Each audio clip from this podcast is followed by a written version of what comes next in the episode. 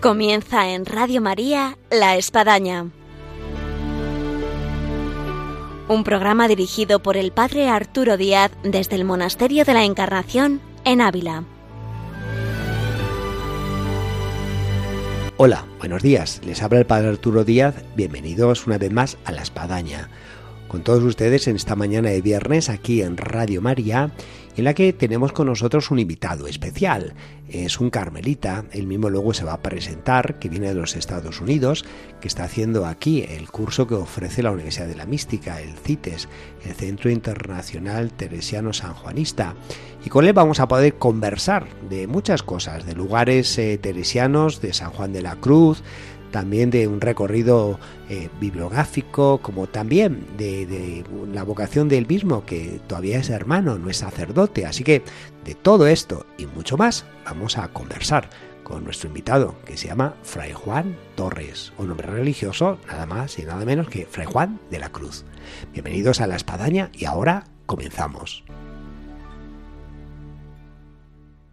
Hola, buenos días, Fray.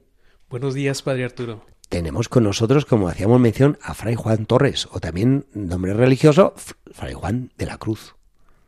Esto, vamos, nos hace traer y estamos en el lugar donde vivió cinco años San Juan de la Cruz, nada más y nada menos que la figura San Juan de la Cruz. Claro, así es. Una presentación, Fray, para aquellos que están oyéndonos aquí en el programa de Radio María en La Espadaña. Bueno, mi nombre es eh, Juan Torres, soy fraile carmelita en California, en Estados Unidos y estoy muy contento de estar aquí. Parece un sueño, porque además, entre otras cosas, hay que decirlo, que él eh, llegó a conocer la espadaña en Estados Unidos, que ahí comenzó a escuchar este programa de Radio María en la mañana de los viernes. Eh, ¿Cómo fue eso? La verdad es que... es fácil. sí, fue algo, fue una verdadera gracia. A mí me pasaron el enlace, eh, un amigo mío, que es también Carmelita de Chile, eh, invitándome a seguir y a escuchar los programas. Y la verdad es que a partir de ese momento eh, fui escuchando todos los programas y estuve atento a todos los programas que salían, la verdad. Esto merece un premio. ¿eh? Vamos a decir a la dirección de Radio María de premiar a nuestros fieles oyentes. Gracias a pues a la, a la, audición constante y fiel, bueno, entre otras cosas, pues a lo mejor son ya frailes, son sacerdotes, son monjas, están más comprometidos con su parroquia, incluso vienen a Ávila para hacer el curso del cual luego vamos a hablar aquí en la Universidad de la Mística. Tenemos un estudio eh, en el que el programa de la espadaña fuera de España, el lugar donde más se escucha es Estados Unidos. Parece sorprendente un poco eso, pero ¿cómo puede ser? claro, es interesante, pero sí, sí, sí, es escuchado allá. Yo siento que como hay mucha radio hispana, necesitan programas de, lengua española y dice, pues fenomenal. Y luego también están los podcasts, no cabe duda que es una salida también maravillosa de poder escuchar lo que uno no podría en la emisión en el horario. Claro, claro, aparte hay un gran amor por los santos del Carmelo y es algo que ofrece este programa y a la gente pues le fascina. Así que, Fray, pues estás tocando el programa de la Espadaña, estás tocando la Tierra Mística de Ávila, estás tocando la Universidad de la Mística, la figura San Juan de la Cruz, de Santa Teresa. Y en este caso, eh, ¿cómo ha sido para llegar aquí y hacer el curso que ofrece eh, la Universidad de la Mística, el CITES? Ha sido un proceso de tiempo. Eh, gracias a Dios ya he tenido la oportunidad de venir este año y pues súper contento de, profundizar más en, la vida y obra de, Santa Teresa, de San Juan de la Cruz, para enriquecer esa experiencia personal y poderla transmitir a los demás también, pero sobre todo eh, el estudio en, en el lugar, en Ávila, en este lugar de la Santa, este lugar que de alguna forma es santificado por la presencia de nuestros santos, pues es una experiencia verdaderamente eh, única. Eh, tú perteneces eh, dentro de la Orden del Carmen Estados Unidos a la provincia que está en California, ¿no? Así es, soy de la provincia de San José de California. Sí. Eh, a nivel de tus superiores plantear el decir, oye, que me voy a España, que me voy a Vila, que quiero hacer este curso, ¿cómo ha sido? Pues ha sido, ha sido para mí un proceso. obviamente siempre he tenido ese deseo de profundizar más y más en, la vida de nuestros santos para tener una vivencia espiritual de ellos y, también poder compartir con los demás. Y, fue un proceso muy, muy interesante, pero a la vez lleno de gracia el hecho de que, bueno, tuvimos la pandemia y en este momento que se haya podido dar la oportunidad, eh, gracias a Dios estamos aquí también con, con todo el ánimo y con esa bendición enorme de estar en estos lugares. Y hablando de estos lugares, eh, yo acabo de estar en Jerusalén, en Tierra Santa, y no cabe duda que quien tiene la posibilidad de ir allá como peregrino, y lo recomiendo cabalmente, pues se encuentra con lugares que uno ha soñado, ha meditado, eh, ha hecho la composición del lugar y no cabe duda que eso te emociona. verte ante el pesebre en Belén, verte delante del Calvario en Jerusalén, verte delante de la orilla del lago Galilea, vamos, parece como que es un sueño que se hace realidad. Trasladando esto a quien es carmelita y llega aquí a estos lugares de Dávila tocados por San Juan de la Cruz, por Santa Teresa, eh, ¿qué han supuesto para ti? La verdad es una, una bendición enorme. Eh, yo pienso que todo carmelita descalzo debería al menos una vez en su vida conocer estos lugares, porque estos lugares tocan las fibras más íntimas de, de nuestra vocación. Son los lugares donde todo comenzó, esta aventura teresiana comenzó, la aventura de monjas y frailes, y donde el Espíritu Santo realmente eh, sopló y, comenzó la obra en nuestros santos. Ha sido, la verdad, una bendición después de leer en libros, eh, leer las obras de los santos, eh, pisar. Y ver lugares, ver distancias y de alguna forma envolverme en ese ambiente que a ellos los envolvió y realmente se percibe su presencia en, los lugares que he tenido la oportunidad de visitar. Antes de estar en el micrófono aquí abierto del programa, hemos llegado a poder conversar de lo que ha sido tu llegada aquí a España, de ciertos lugares que a ti te han dicho mucho. Eh, ¿Podemos recorrer o tocar algún lugar? A si quieres comenzamos por donde estamos, Ávila. Sí, Ávila la verdad es que es una ciudad teresiana. Por ahí algún fraile mencionaba y le daba el título a esta ciudad la Jerusalén teresiana. Sí. Y es que simplemente ver las murallas. De hecho, perdón, hay muchísima analogía, dado que has citado Jerusalén, vengo de allá, entre Jerusalén y Ávila. sí. Por ejemplo, eh, son, son, ciudades amuralladas, eh, son ciudades en lo alto, tienen una gran altitud ambas.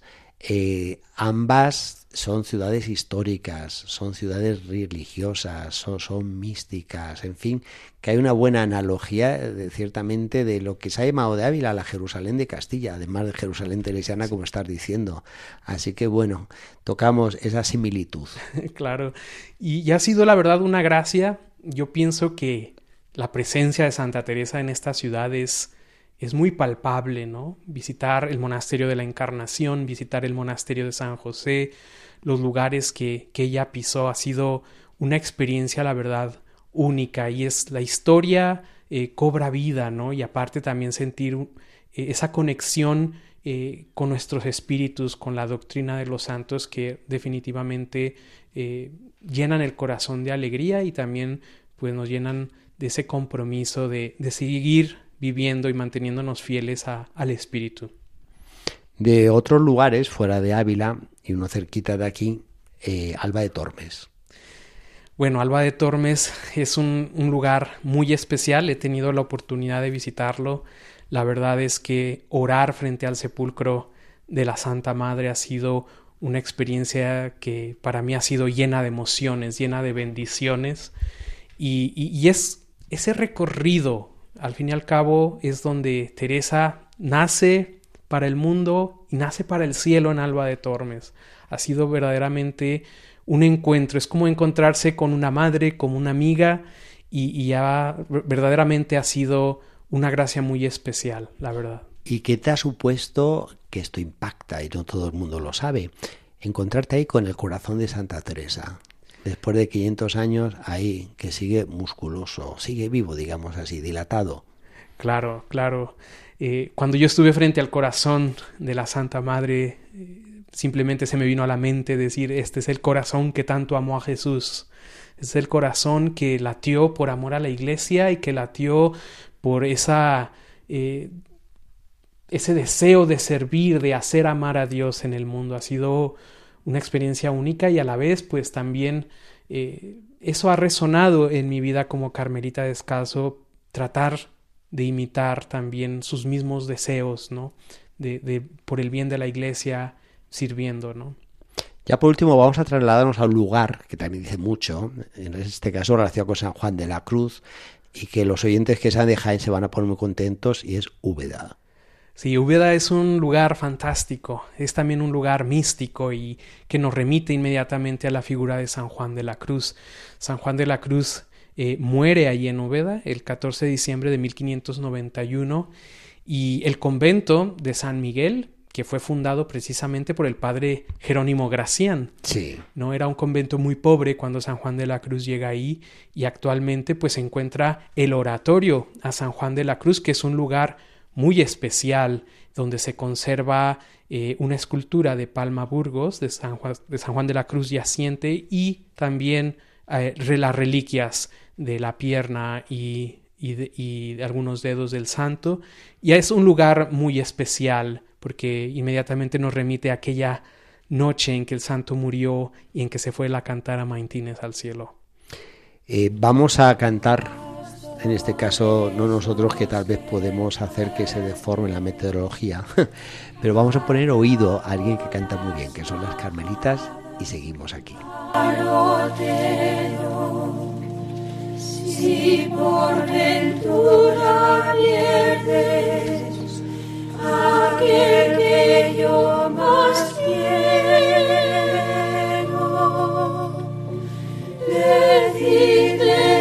Que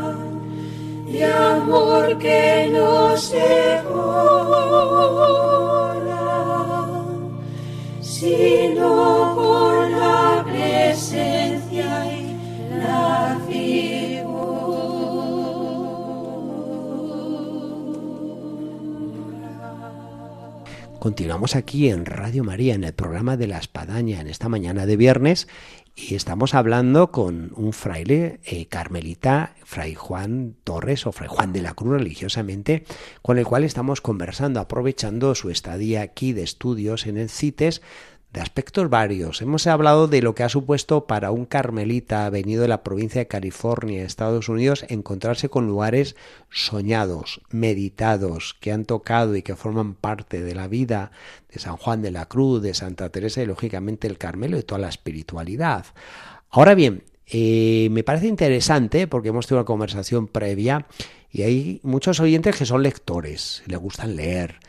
Y dentro de esta lectura eh, hay ciertos libros que son muy interesantes, eh, figuras en el caso del Carmelo, y a lo mejor no tan conocidas, como por ejemplo Ana de Jesús.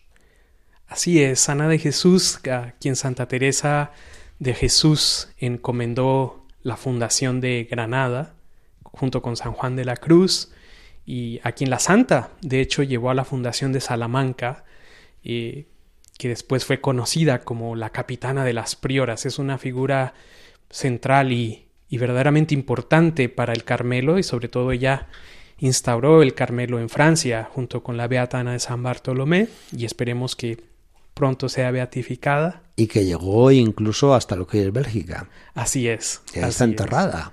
Es. Es, verdaderamente una figura muy importante. Eh, claro, ella tuvo un primer biógrafo, eh, Manrique, y actualmente, pues bueno, hay una biografía que escribió eh, Carlos Ross que es muy recomendable y, probablemente haya más literatura que pueda acercarnos a estas grandes figuras también del Carmelo. Sí, hay otra gran carmelita que también está eh, escrita por Carlos Ross, que es María San José. Así es, María de San José es una figura fascinante. Ah, hay otros autores que han escrito de ella. De hecho, eh, pienso que ha habido se ha incrementado un interés por esta gran hija de Santa Teresa, que, que, la verdad aporta mucho en cuestión literaria y en, sobre todo espiritual, ya que pues, fue una fiel hija de Santa Teresa. Yo espero que en algún momento puedan publicarse una edición crítica de sus obras, que son fascinantes. Sí, tuvo una pluma excelente, muerta en Consuegra, Toledo, que no se han encontrado sus restos, eh, por más que se han buscado sería fantástico y en fin, lo que pudiese ser abrir un proceso de canonización de esta gran carmelita. Sí, sí. Terminamos con, voy a decir una, una figura masculina, Jerónimo Gracián. Sí, el padre Gracián, el gran amigo de Santa Teresa, eh, también es una figura que últimamente eh, ha cobrado mucho interés en, en muchos sectores, eh, sobre todo en ambientes de la orden y también fuera de la orden. Es un gran escritor místico, gracias a Dios ahorita están accesibles algunas de sus obras, como es La Josefina, el libro. Sí, que vale la pena porque hay una reedición de este libro que, eh, habiendo tenido el año San José, que estamos, pues es para leer algo debido a San José y el Padre Gracián tuvo una buena pluma sobre él. Claro, claro. Aparte, Carlos Ross también tiene una biografía y hay otras biografías y sobre todo hay muchísimo material disponible en Internet que la gente puede consultar. Hay un aspecto, eh, er, eh, Fray Juan de la Cruz, em, dentro de la vida religiosa y es la vocación de lo que supone ser eh, sacerdote o religioso, digamos así, padre o hermano o hermano. Por el momento tú eres hermano. Así es. Y además, por lo que hemos conversado, te sientes muy identificado con la figura de ser hermano. Así es. Eh, puede haber oyentes que, les interesa esto. Eh, ¿En qué consiste ser hermano? Claro, bueno, es netamente eh, nuestra orden religiosa, como las órdenes mendicantes, tenemos la opción de somos comunidades conformadas por hermanos sacerdotes y hermanos religiosos. Es algo que viene desde los orígenes de las órdenes religiosas. y en este caso los hermanos religiosos estamos llamados a vivir nuestra consagración como religiosos sin necesariamente estar llamados al sacerdocio, sino estamos llamados a la vida religiosa, a la vida consagrada y nuestra vocación de servicio la podemos vivir dentro de nuestra comunidad o también en alguna otra tarea que se, nos, encomiende, se nos encomiende dentro de, nuestros institutos u órdenes al servicio de la Iglesia. En la historia de la Iglesia, comenzando incluso por la Orden del Carmen, ha habido movimientos de renovación donde se ha venido a, renovar algo que ya estaba en la Iglesia, como por ejemplo en el caso de la reforma teresiana de la vida eremítica, de la vida eremítica. ¿Podría pasar algo por el estilo en este aspecto de que, bueno, decayó lo que era la concepción y la vida de un hermano, a que a lo mejor en pleno eh, inicio del siglo XXI, pues hoy es eh, comienza a ver de vuelta una, una mirada a lo que supone ser hermano en la vida religiosa? Claro, claro, definitivamente.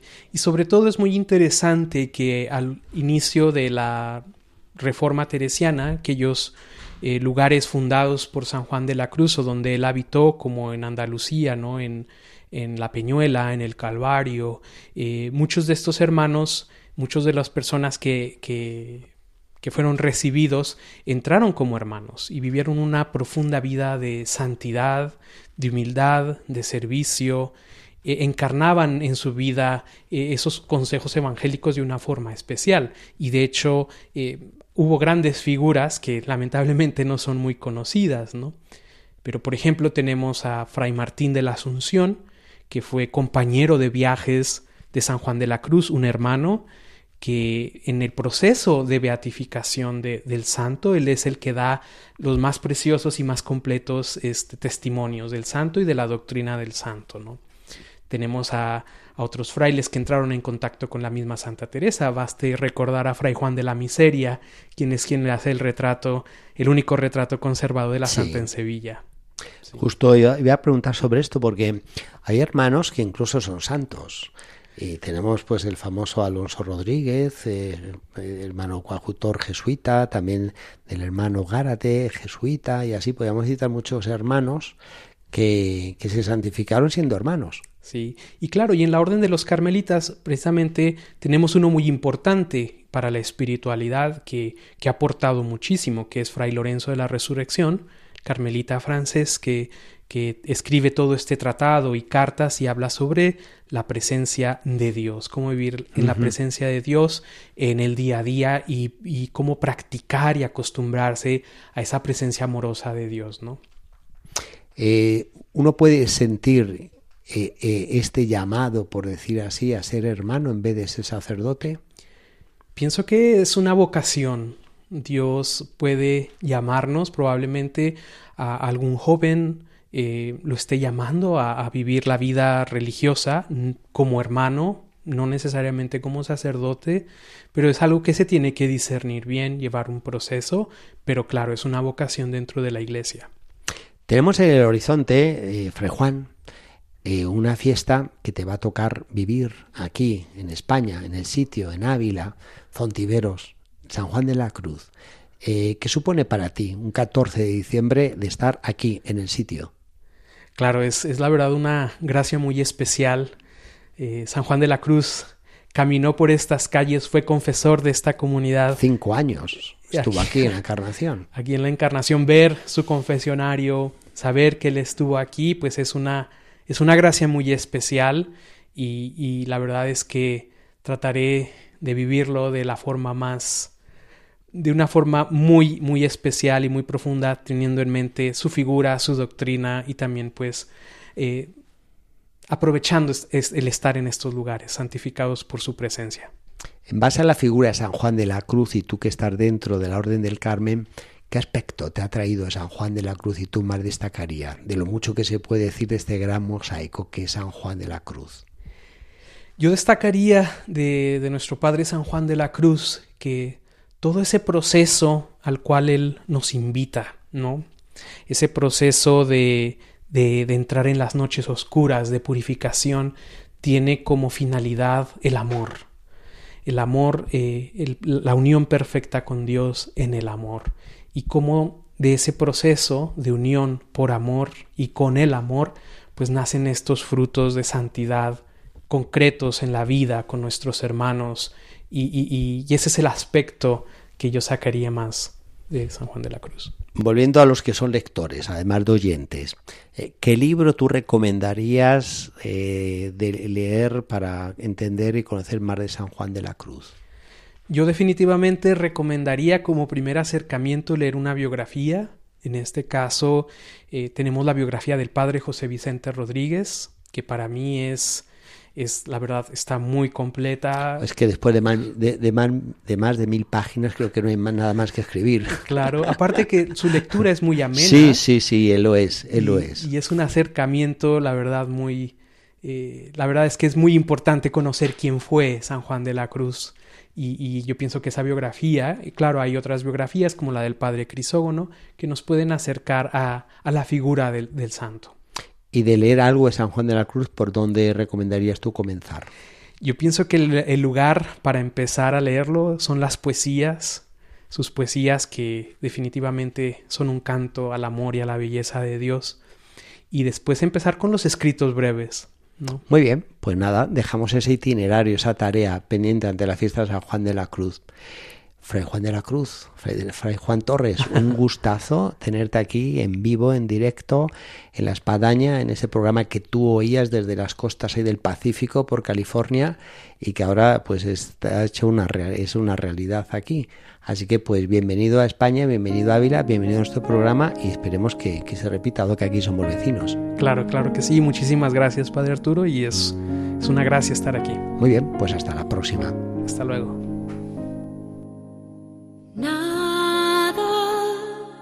Te turbe, nada te espante. Llegamos así al final de nuestro programa del día de hoy de la espadaña en el que hemos tenido a un carmelita, Fray Juan de la Cruz o Fray Juan Torres, que nos ha podido relatar su vivencia, su experiencia de estar aquí en Ávila cursando el máster de la Universidad de la Mística y lo que supone para él encontrarse con estos lugares que a lo mejor a nosotros parece habituales, normales, pero que son extraordinarios. Lugares tocados por San Juan de la Cruz, por Santa Teresa, que invitamos a quien esté en esos entornos que no deje de visitarlos y más que visitarlos, de rezar en ellos y sacar todas las gracias que esconden estos, digamos así, santos lugares. Hasta nuestro próximo programa. Dios mediante, aquí les esperamos en Radio María en La Espadaña.